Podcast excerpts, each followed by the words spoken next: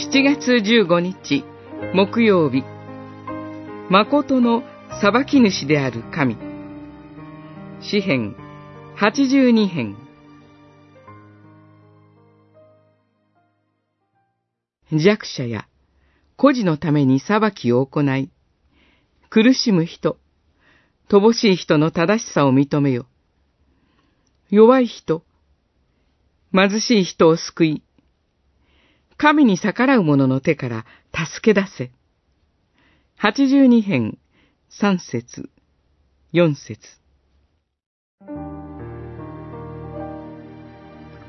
聖書の教えは、唯一、誠の神だけを神とする唯一信教です。その聖書に、神々があたかも存在するような表現があるのに戸惑います。実際にはいないのですから、結局のところ、神々とは、それを生み出す人間そのものです。神々が弱者を苦しめるのではなく、様々な意味での偶像を生み出す人間が社会を歪めます。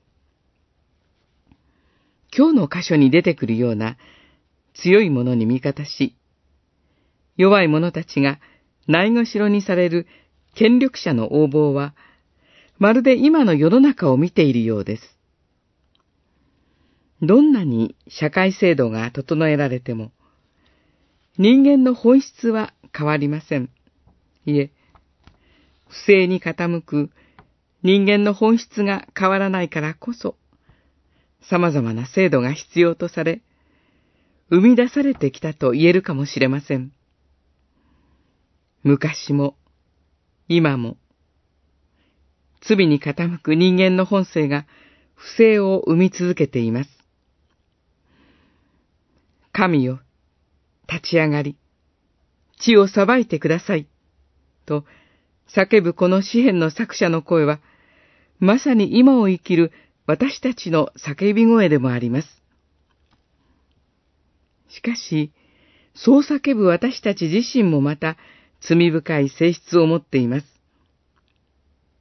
この人間の根深い問題を解決できるのは、誠の神だけです。